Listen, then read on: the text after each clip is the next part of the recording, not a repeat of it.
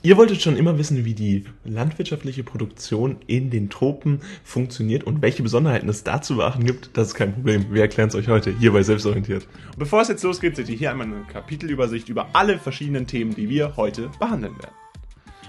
Und jetzt nochmal ein kleiner Hinweis in eigener Sache. Das heißt, wir möchten euch darauf hinweisen, dass unser Kurs jetzt da ist. Denn ihr seht, wir haben einen kompletten Kurs rund um die landwirtschaftlichen Strukturen gemacht. Dort findet ihr alles, was ihr wissen müsst. Übers Agrobusiness bis hin zu den Subtropen, den verschiedenen Klimazonen und natürlich auch die verschiedenen Aspekte der Nachhaltigkeit und Ressourcengefährdung. Diese Texte gibt es jetzt zum Verstehen mit verschiedenen Zusammenfassungen und ganz wichtig auch Aufgaben, die ihr zum Üben nehmen könnt und verschiedene Lösungen, die dann direkten Vergleich ermöglichen und die ihr dann direkt einsetzen könnt, um optimal optimal auf die nächste Klausur vorbereitet zu sein. Klickt in den ersten Link in der Videobeschreibung. Mit dem Code WELCOME bekommt ihr dort 20%. Viel Spaß damit und jetzt geht's los mit dem Video.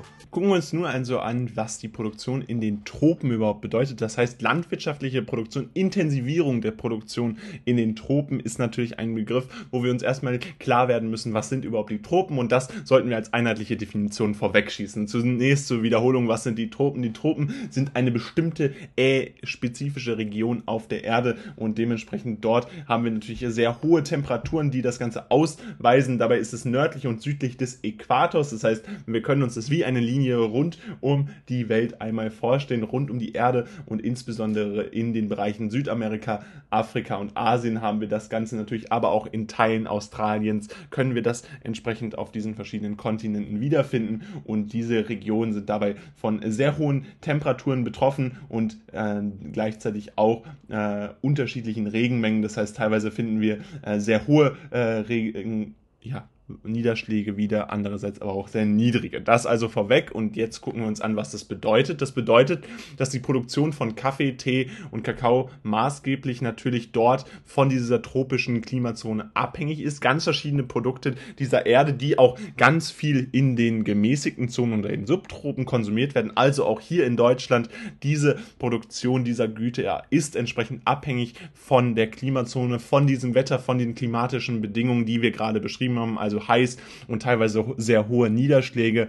Diese Produktion von Kaffee, Tee und Kakao kann beispielsweise in diesen äh, Ländern nicht nur dort stattfinden und ist entsprechend nicht durch beispielsweise äh, verschiedene Möglichkeiten, wie diese hier entsprechend bestehen, äh, möglich. Das heißt, diese klimatischen Bedingungen können kaum vorgetäuscht werden und daher muss die Produktion tatsächlich dort stattfinden. Das führt natürlich dazu, dass wir eine weltwirtschaftliche Bedeutung von diesen Regionen Südamerika, Afrika und Asien haben, aber eben auch in diesen Teilen von Australien, die wir aber eher ja als sehr gering bezeichnet haben. Deswegen führen wir sie hier eher nicht auf. Grundsätzlich ist es so, so, dass diese weltwirtschaftliche Bedeutung eben sehr weitläufig ist und dadurch äh, natürlich dazu führt, dass die Produktion in den Tropen enorme Auswirkungen auf das hat, was hier in den Regalen ist, was in großen Teilen der Welt entsprechend in den Regalen vorliegt und was sich dort wiederfindet.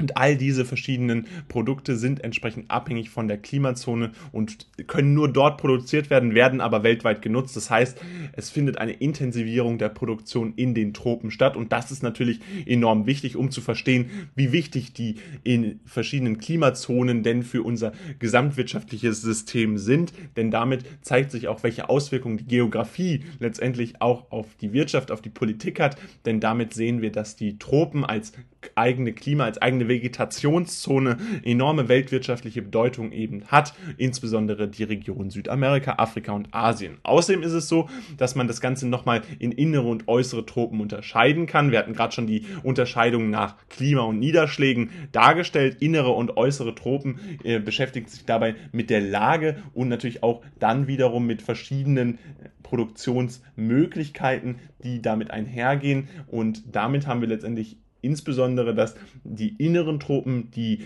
Klimazone sind, die direkt am Äquator liegt, also da eine ganzjährige, ununterbrochene ähm, Reise, äh, Regenzeit vorliegt und diese Regenzeit natürlich dann zur bestimmten Produktion anregt, insbesondere äh, dann hier entsprechend dazu führt, dass die Produktion von bestimmten Gütern stattfinden kann und enorm kleine Bereiche eben hier im weltwirtschaftlichen Vergleich betroffen sind. Die äußeren Tropen dann entsprechend nochmal ein weiterläufiger Bereich, der weniger von diesen enormen Niederschlägen betroffen ist, der dann wiederum für andere Produktionen entsprechend enorm wichtig ist, die dann dort stattfinden. Also diese tropische Unterscheidung, die Unterscheidung der Tropen auch nochmal ein wichtiger Aspekt, wenn wir uns die weltwirtschaftliche Bedeutung angucken. Außerdem ist es so, dass in dann natürlich sehr viele Plantagen vorzufinden sind. Wir hatten uns gerade angeguckt, dass unter anderem Kaffee, Tee und Kakao dort angebaut werden und dass wir da natürlich dann enorme Plantagen benötigen, weil wir eben so große Mengen, äh, so große Nachfrage an diesem Angebot haben und dementsprechend hier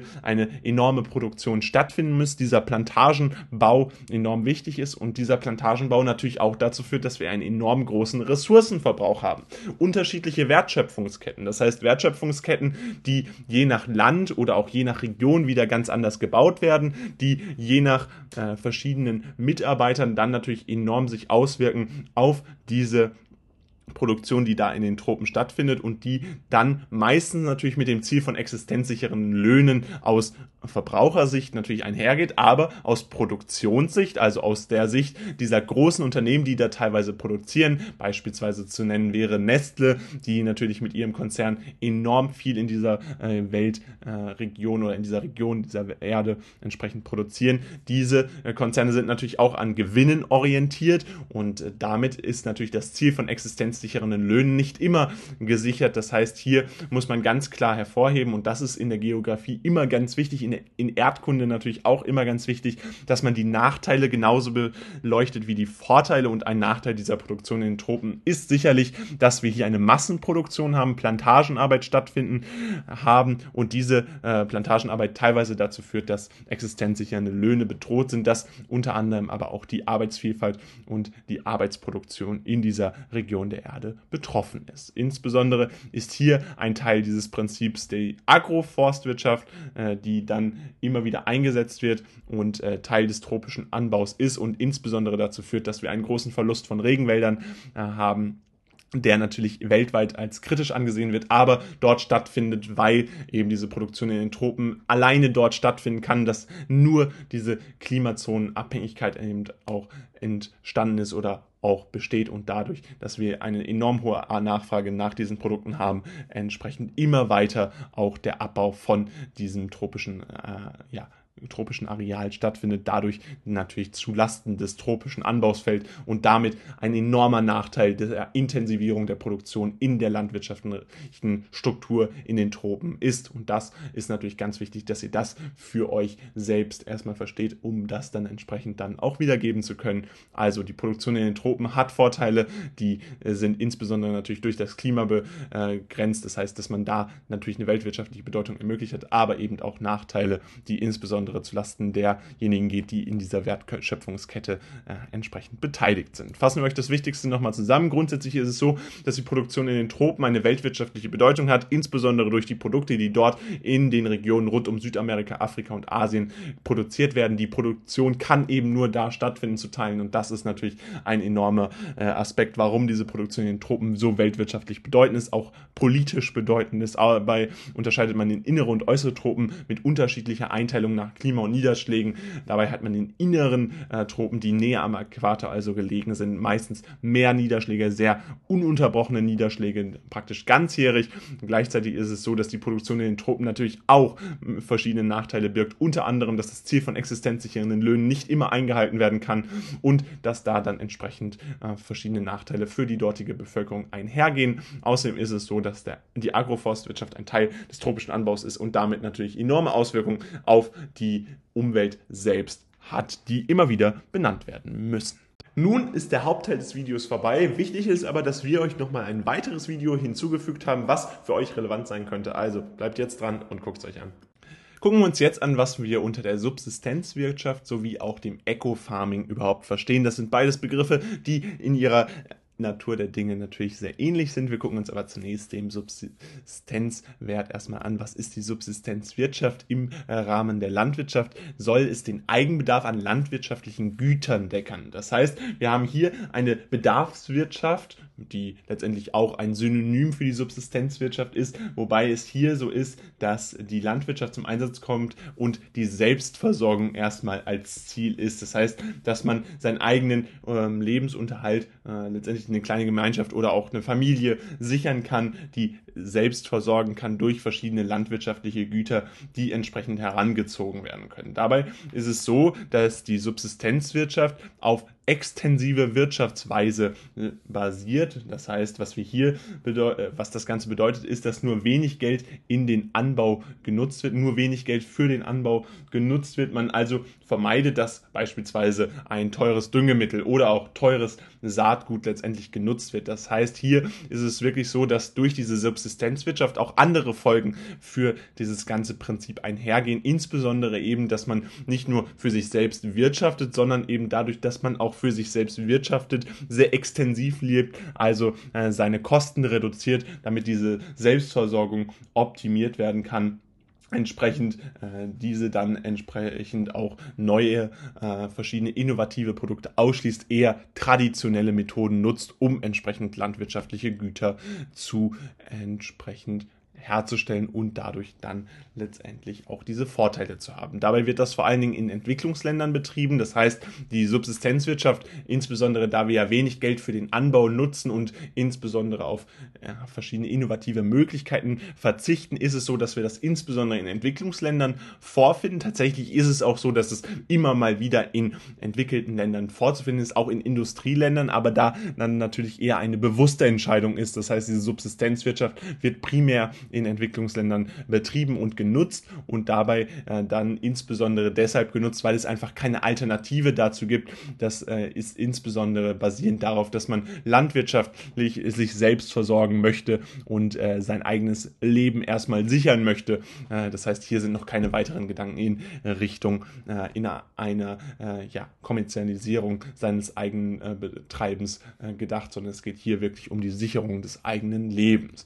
Und dabei ist es es so, dass in vielen Staaten und insbesondere in Süd- und Osteuropa wir tatsächlich eine Unterform der Subsistenzwirtschaft finden können. Und das ist relativ interessant, denn äh, das ist so, dass wir hier äh, insbesondere eine Semi-Subsistenzwirtschaft vorfinden, eine Semi-Bedarfswirtschaft. Und das ist letztendlich das, dass wir eine weniger ähm, äh, wirtschaftliche extensive Weise haben, sondern äh, davon äh, sich etwas wegbewegen, dass insbesondere hier nicht nur der Eigenbedarf gedeckt wird, sondern eben auch zunehmend äh, diese, äh, diesen Eigenbedarf überstreikt und ein Angebot an den Markt vorhanden ist und damit letztendlich auch die Möglichkeit besteht, das Ganze zu kommerzialisieren, daraus einen Gewinn einzufahren und dementsprechend hier Süd- und Osteuropa insbesondere auch ein äh, sehr hoher Anteil an Semisubsistenz Volkswirtschaften, die eben auch ein kleines bisschen Geld mit dieser äh, Wirtschaftsweise verdienen. Außerdem ist es so, dass wir dann ja noch den Begriff des Eco-Farmings haben,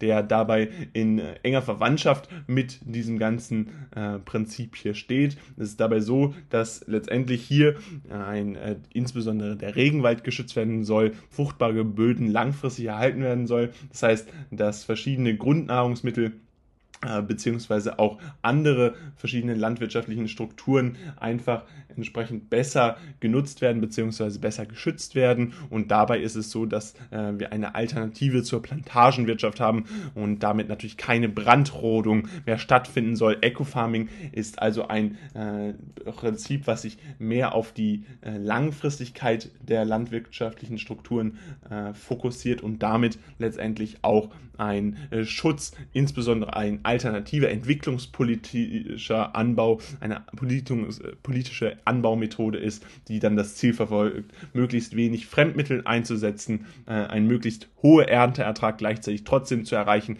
Das heißt dadurch insbesondere natürlich verschiedene äh, bestehende Wälder zu schützen und auf der anderen Seite dann aber entsprechend auch äh, den Pestizidverbrauch bzw. andere negative äh, Auswirkungen auf die Umwelt zu verhindern, den Fremdmitteleinsatz zu reduzieren. Und dabei ist es dann letztendlich so, dass die An Landwirte im Einklang mit der Natur und der Nachhaltigkeit äh, arbeiten, die Nachhaltigkeit als Ziel setzen. Also hier wieder dieser entwicklungspolitische Ansatz, der ja bereits in vielen äh, Teilen der Erde auch umgesetzt wird und insbesondere in der gemäßigten Zone, den Subtropen äh, immer wieder äh, schon sehr vollständig umgesetzt wird, aber auch zunehmend in den Tropen sich immer wieder findet und damit natürlich eine große Bedeutung für diese gesamtwirtschaftlichen Prozesse hat, die dann in der Geografie und in Erdkunde natürlich auch beleuchtet werden müssen fassen wir euch das Ganze rund um die Subsistenzwirtschaft bzw. das Eco-Farming nochmal zusammen. Grundsätzlich ist es so, dass die Subsistenzwirtschaft den Eigenbedarf an landwirtschaftlichen Gütern decken soll, dabei eine extensive Wirtschaftsweise ähm, ja, anwendet. Das heißt, hier Geld für den Anbau wenig genutzt wird, insbesondere auf innovative Methoden verzichtet wird. Teilweise gibt es aber Semi-Subsistenzwirtschaften, die auch in Europa eine große Anwendung finden und dann über die Selbstversorgung hinausgehen. Eco-Farming ist dabei ein Begriff, der als Anbaumethode steht und den Fremdmitteleinsatz reduziert und dann einen möglichst hohen Ernteertrag als Ziel hat. Damit ist es insbesondere so, dass der Regenwald und die fruchtbaren Böden langfristig erhalten werden sollen und Landwirte dabei im Einklang mit der Natur arbeiten und letztendlich entwicklungspolitisch gesehen die Nachhaltigkeit in der Natur als Ziel dieses Eco-Farmings haben. Starten wir zunächst mit dem Agrobusiness in Deutschland. Zuvor, bevor wir uns angucken, was das Ganze in Deutschland überhaupt bedeutet, müssen wir uns natürlich klar machen, was ist denn das Agrobusiness überhaupt? Was versteht man darunter? Und das ist vielleicht nicht, wie der Name erst vermuten lässt, etwas Aggressives. Nein, wir haben hier einen ganz klassischen, ja, eine ganz klasse Wortfindung, die zwischen Agriculture und entsprechend Business zusammengeht, also zwischen der Landwirtschaft und dem Geschäft, also einem englischen Wort, was hier zusammengefügt wurde und damit ist auch schon klar, was das Ganze beschreibt. Es beschreibt letztendlich das landwirtschaftliche Business und damit natürlich auch alle Prozesse, die das Ganze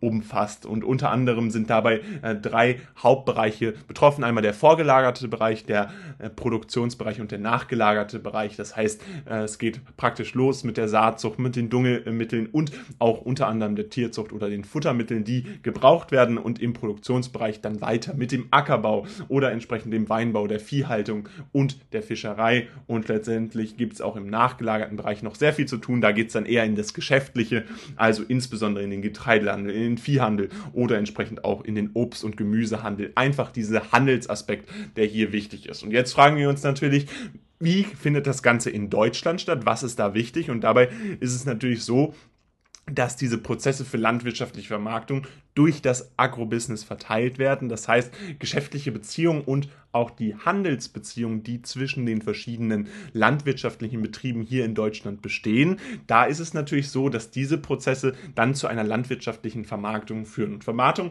umfasst da wirklich alles. Das heißt, wir haben den vorgelagerten Bereich genauso wie den Produktions- und den nachgelagerten Bereich. All diese Prozesse sind in der landwirtschaftlichen Vermarktung beteiligt und sind auch enorm wichtig. Und letztendlich sind auch die Handelsbetriebe, wie beispielsweise ein Aldi, ein Lidl oder auch ein Edeka, also die Supermarktketten, die dann im Grunde im Vertrieb dann agieren, ein Teil dieses Agrobusiness, was dann entsprechend in Deutschland hier ganz aktiv daran beteiligt ist, auch insbesondere in der Preisfindung und in der Bezahlung der landwirtschaftlichen Strukturen enorm wichtig. Darüber hinaus ist es so, dass natürlich wir in Deutschland eine enorme Bedrohung für die Artenvielfalt haben, insbesondere durch monotone Flächen. Monotone Flächen sind insbesondere Flächen, die also primär darauf angepasst wurden, dass man eine optimale Effizienz hat, dass man optimal viel äh, Gewinn aus einer Fläche ziehen kann. Dieser Profit, der entsprechend natürlich durch das Agrobusiness äh, hier erreicht werden soll, durch verschiedene Handelsbeziehungen immer weiter optimiert wird. Aber dadurch wird leider auch die ökologische Seite vergessen. Das heißt, die Artenvielfalt, die in Deutschland eigentlich besteht, ist natürlich durch solche monotonen Flächen, wo wir dann einfach nur den Anbau eines spezifischen Produktes haben, enorm gefährdet und wird damit natürlich langfristig aussterben. Deswegen ist es so wichtig, dass verschiedene Flächen eben auch andersweitig genutzt werden. Und das ist auch ein Problem, welches wir insbesondere in Deutschland mit sehr großen äh, Agrarflächen immer wieder feststellen können. Zudem ist es so, dass damit 70 Prozent des Lebensraums als gefährdet eingestuft werden können. Das heißt, es gibt immer wieder verschiedene Studien, die zwischen 65 und 75 Prozent des Lebensraums tatsächlich als gefährdet bezeichnen. Und diese Studien weisen dann natürlich ganz klar darauf hin, dass entsprechend diese Artenvielfalt eine der wichtigsten Aspekte sind, die man letztendlich langfristig auch in Deutschland enorm beeinflussen muss, beziehungsweise auch betrachten muss. Und das ist natürlich auch schon ein wichtiger Nachteil, der hier aus diesem Agrobusiness entsteht. Letztendlich, dass in Deutschland eben bestimmte Dinge einfach auch aufgrund dieser ja, landwirtschaftlichen Nutzung sehr gefährdet sind. Und das ist unter anderem ein Aspekt. 70 Prozent des Lebensraums ist eben als gefährdet eingestuft. Darüber hinaus ist es so, dass wir gerade schon festgestellt haben, dass man immer verschiedene Verarbeitungsstufen hat. Das heißt, ein landwirtschaftliches Erzeugnis, wenn es letztendlich im Supermarkt liegt, wenn man es kaufen kann, wenn man die Tomate kaufen kann, genauso wie wenn man entsprechend ein äh, ja, fertiges Produkt dann im Laden essen kann. Das sind alles landwirtschaftliche Erzeugnisse, die dann verschiedene Verarbeitungsstufen durchlaufen, die alle mit diesem Agrobusiness auch in Deutschland tatsächlich festgehalten werden. Und da ist ganz interessant, dass viele der Dinge auch outgesourced werden. Das heißt, es kann durchaus sein, dass die verschiedenen ja, Obst- und Gemüsesorten, die ihr entsprechend äh, im Supermarkt kauft, nicht unbedingt alle, nur weil sie in Deutschland produziert wurden, auch ihre, alle ihre Verarbeitungsstufen letztendlich in Deutschland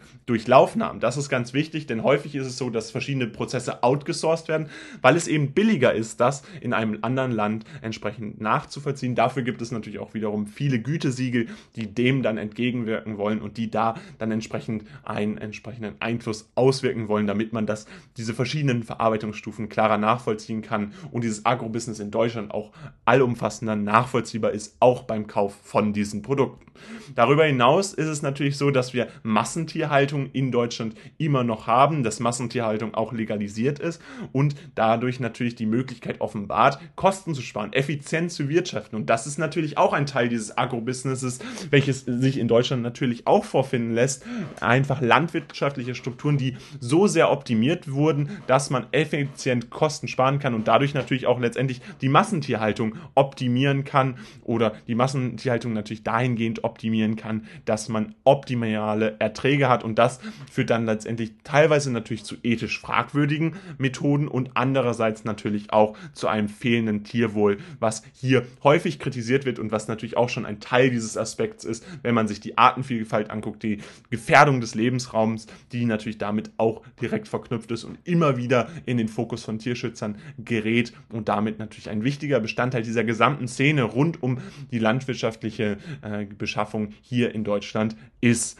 Außerdem ist es so, dass es moderne Haltungssysteme gibt, die immer weiter effizienter gebaut wurden, gewirtschaftet wurden, aber dass da natürlich auch mit einhergeht, dass das Tierwohl enorm leidet. Wir hatten es gerade schon einmal angesprochen. Massentierhaltung führt dazu, dass äh, enorme Nachteile auch aus diesem Agrobusiness entstehen und das muss natürlich auch betrachtet werden, wenn man sich diese Gesamtheit dieser landwirtschaftlichen Produkte oder auch Prozesse in Deutschland anguckt und vergegenwärtigt. Und zuletzt ist es so, dass dann natürlich keine Bewegungsmöglichkeiten bestehen, Tiere krank werden, das natürlich mit den Betreibern wiederum durch verschiedene Krankheiten äh, mit Medikamenten äh, entsprechend ausgeglichen werden soll und damit ist es so, dass wir hier natürlich auch zum Beispiel verschiedene Resistenzen entstehen lassen können. Beispielsweise ist es in Deutschland so, dass wer regelmäßig äh, Fleisch aus der Tier Massentierhaltung nimmt, ganz lange Zeit Probleme gab mit der Antibiotikaresistenz, die dann bei vielen Menschen einfach aufgetreten ist, weil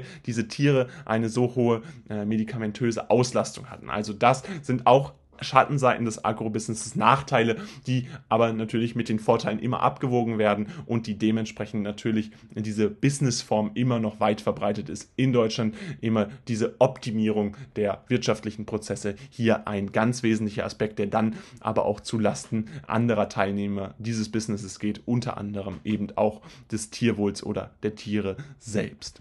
Und damit wollen wir euch das Wichtigste rund ums Agrobusiness in Deutschland noch einmal zusammenfassen. Ihr seht, die wichtigsten Punkte waren letztendlich letztendlich, dass man erstmal versteht, was ist das Agrobusiness in Deutschland überhaupt? Das ist der gesamtwirtschaftliche Prozess der Landwirtschaft, könnte man sagen. Also die landwirtschaftliche Vermarktung von Produkten genauso wie eben auch die äh, primären, die vorgelagerten äh, Bereiche und auch der Produktionsbereich und dann eben auch der Vermarktungsbereich, der in Deutschland entsprechend im nachgelagerten Bereich dann äh, stattfindet und unter anderem unter Einbeziehung der großen Supermarktketten natürlich auch ganz enorm verschiedene Handelsbeziehungen aufbaut. Dabei Dabei ist in Deutschland ein ganz wichtiger Aspekt, dass das Agrobusiness verschiedene Arten bedroht, die Artenvielfalt in Deutschland durch monotone Flächen gefährdet ist und damit natürlich die landwirtschaftlichen Erzeugnisse letztendlich auch immer wiederum verschiedene Nachteile haben, insbesondere wenn sie so viele verschiedene Verarbeitungsstufen durchlaufen, die teilweise nicht unbedingt in Deutschland stattfinden, sondern outgesourced sind. Das sind ganz wichtige Aspekte, die wir hier betrachten müssen, wenn wir uns das Agrobusiness in Deutschland angucken. Insbesondere in der Kritik steht, dass Massentierhaltung regelmäßig stattfindet und eingesetzt wird, um Kosten zu sparen und entsprechend effizient zu wirtschaften. Das eben ein ganz wichtiger Aspekt dieses Agrobusinesses hier in Deutschland. Kommen wir nun zur Ressourcengefährdung und gucken uns an, wie das Ganze im Spannungsfeld mit der Nachhaltigkeit steht. Dabei ist es so, dass wir hier letztendlich immer ein Spannungsfeld haben zwischen Ressourcenverschwendung als Synonym zur Ressourcengefährdung und letztendlich der Nachhaltigkeit. Warum ist das so? Letztendlich haben wir immer wieder verschiedene Aspekte, die dem Ganzen äh, ja, einwohnen. Das heißt, es ist letztendlich so, dass man grundsätzlich natürlich verschiedene Ressourcen benötigt, um ein gewisses Angebot am an der steigenden Nachfrage äh, auch zu bieten. Das heißt, das Angebot muss hochgefahren haben. Wir haben steigende Bevölkerungszahlen und dadurch natürlich auch die Notwendigkeit von Ressourcen. Gleichzeitig ist es aber auch so, dass das letztendlich dazu führt, dass Ressourcen gefährdet werden und dass es teilweise auch zu Ressourcenverschwendung kommt und damit natürlich das Ganze im Spannungsfeld zu einer nachhaltigen äh, Wirtschaftsform führt und auch zu einer nachhaltigen Landwirtschaft gesellschaftlichen Struktur. Letztendlich ist es so, dass wir häufig auch immer wieder äh, feststellen, dass wohlhabende Nationen und auch insbesondere Privatinvestoren, die in diesen wohlhabenden Nationen leben oder entsprechend ähm, vorhanden sind, lokalisiert sind, diese betreiben Landgrabbing, Landgrabbing oder Landraub auch genannt. Und dabei ist es so, dass hier insbesondere ausländische Privatinvestoren dann mit Versuchen, äh, mit verschiedenen Konzernstrukturen dann äh, Kauf- oder auch Pachtverträge Verträge äh, zu unterschreiben, beziehungsweise diese dann entsprechend in anderen Ländern umzusetzen und dadurch insbesondere in Entwicklungsländern äh, entsprechend kostbare Agrarflächen zu gewinnen und damit äh, dann verschiedene Nahrungsmittel oder auch entsprechend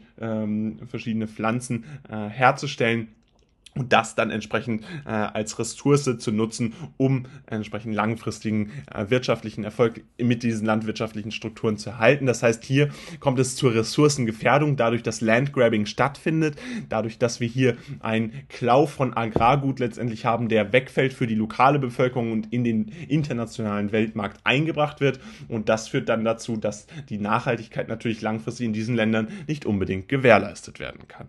Außerdem ist es so, dass der eigene Bedarf an Gütern, an Rohstoffen und äh, Gütern entsprechend äh, nicht unbedingt dann mehr in diesen äh, verschiedenen Entwicklungsländern gesetzt werden kann, sondern eben dieses Landgrabbing dazu führt, dass der eigene Bedarf von Privatinvestoren oder entsprechend natürlich auch wohlhabenden Nationen erstmal gedeckt werden soll. Wir haben es schon erläutert, bei den Subtropen oder auch bei der gemäßigten Zone ist es so, dass wir enorme steigende äh, Bevölkerung haben, Bevölkerungszahlen haben und das führt natürlich dazu, dass der eigene Bedarf an Rohstoffen, verschiedenen Gütern, von Ressourcen letztendlich enorm steigt und letztendlich führt das dann dazu, dass Landgrabbing immer attraktiver wird. Insbesondere wenn man sich mit Geld letztendlich erkaufen kann, ist das natürlich eine enorme, äh, ein enormer Vorteil, der hier äh, für die verschiedenen Staaten erfolgt und damit ist das letztendlich auch ein Ziel äh, von diesen Staaten, entsprechend Rohstoffe und äh, Güter zu erreichen und diese dann äh, mit dem eigenen Bedarf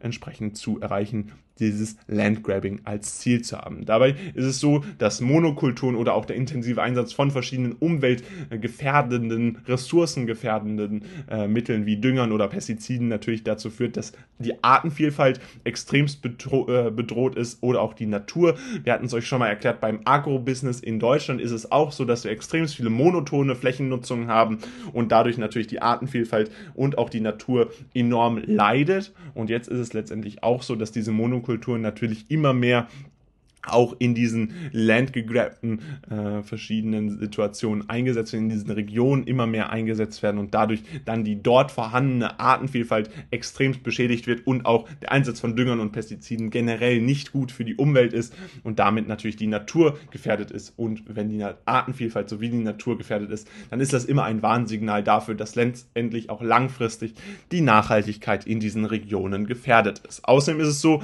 dass wir ja das Prinzip des ökologischen ökologischen Fußabdruckes kennen. Das heißt, da ist es so, wie viel Ressourcen einem Menschen zustehen, wie viel Erden praktisch ein Mensch verbraucht. Das kann man mit diesem ökologischen Fußabdruck nach dem Konzept von William Rees und Matthias äh, Wackernagel entsprechend nachweisen. Und dabei ist dieser ökologische Fußabdruck letztendlich auch ein Maß dafür, wie sehr man die Nachhaltigkeit gefährdet durch seine eigene äh, Ressourcenverschwendung beziehungsweise durch seine eigene Ressourcengefährdung, durch seinen eigenen Ressourcenverbrauch. Das heißt, mit diesen verschiedenen Möglichkeiten, das zu messen, unter anderem eben auch mit diesem ökologischen Fußabdruck, hat man versucht, sich immer mehr diesem Spannungsfeld zu nähern, immer mehr anzugucken, wie das Spannungsfeld zwischen diesen verschiedenen ähm, ressourcengefährdenden Maßnahmen und der Nachhaltigkeit entsprechend äh, besteht. Und das führt dann natürlich dazu, dass man das Ganze optimalerweise besser darstellen möchte. Außerdem ist es so, dass der Verbrauch und die Verschwendung viel zu hoch ist, also insbesondere in äh, den eher weiterentwickelten Staaten, in Industrieländern, gerade hier in Europa oder beispielsweise auch in den USA oder Kanada, haben wir einen enorm hohen Verbrauch, eine enorm hohe Ressourcenverschwendung, die dann im direkten Spannungsfeld zu der Nachhaltigkeit steht. Und da ist entsprechend der Appell vieler Experten und Expertinnen, dass ein Umdenken erfolgen muss. Das ist auch immer mehr in der Bevölkerung letztendlich verankert. Und das ist eben ganz wichtig, dass man sich dessen bewusst wird und diese Nachhaltigkeit entsprechend auch versteht. Dieses Umdenken, was so wichtig ist, damit entsprechend ein langfristiges äh, und äh, ressourcengesichertes Leben erfolgen kann. Und damit fassen wir euch das Wichtigste rund um das Spannungsfeld zwischen Ressourcengefährdung und Nachhaltigkeit nochmal zusammen. Grundsätzlich ist es so, dass die Landwirtschaft immer im direkten, ja, Spannungsfeld zwischen Ressourcenverschwendung und Nachhaltigkeit steht. Einerseits ist es so, dass viele Menschen eben diese Ressourcen benötigen. Andererseits gefährdet man damit potenziell eben auch die Menschen, die nach einem selbst kommen. Dabei haben wir wohlhabende Nationen und Privatinvestoren, die entsprechend Landgrabbing betreiben äh, und ihre eigenen Bedarf, ihren eigenen Bedarf an Ressourcen und Gütern entsprechend zu decken, um sich selbst zu sichern. Aber andererseits ist das natürlich ein enormer Verbrauch und eine enorme Verschwendung, die viel zu hoch ist und damit im direkten Gegensatz zur Nachhaltigkeit steht und damit viele Probleme verursacht. Und dementsprechend ist dieses Spannungsfeld zwischen Ressourcengefährdung, Verschwendung und der Nachhaltigkeit immer sehr aufgeladen und viele Expertinnen und Experten raten inzwischen dazu, dass ein Umdenken dringend erfolgen muss und das ist sicherlich auch in weiten Teilen der Gesellschaft immer mehr akzeptiert und angekommen. Und damit soll es mit diesem Video gewesen sein. Wir hoffen, es hat euch gefallen. Falls es so sein sollte, dass euch dieses Video super gefallen hat, würden wir uns riesig über ein Like freuen oder gerne auch ein Abo für diesen Kanal. Wir veröffentlichen hier ganz viel, was ihr sicherlich noch brauchen werdet für euer Abitur. Außerdem könnt ihr sicherlich jetzt mal den Link in der Videobeschreibung auschecken, denn da findet ihr alles, was rund um dieses Video wichtig war, nämlich die landwirtschaftlichen Strukturen in den verschiedenen Klima- und Vegetationszonen, ganz genau erklärt mit verschiedenen Texten, Zusammenfassungen und insbesondere auch Aufgaben und Lösungen, die euch sicherlich helfen. Außerdem haben wir einen gesamten äh, Kurs bzw. selbstorientiert plus ins Leben gerufen, womit ihr eine Flat auf alles habt, was ihr entsprechend für euer Abitur wissen müsst. Also checkt es aus. Welcome 20 äh, bzw. Welcome Welcome ist der Code für 20%. Videos zum Wiederholen findet ihr dort auch. Also checkt's aus. Wir sehen uns beim nächsten Mal wieder und haut rein. Ciao.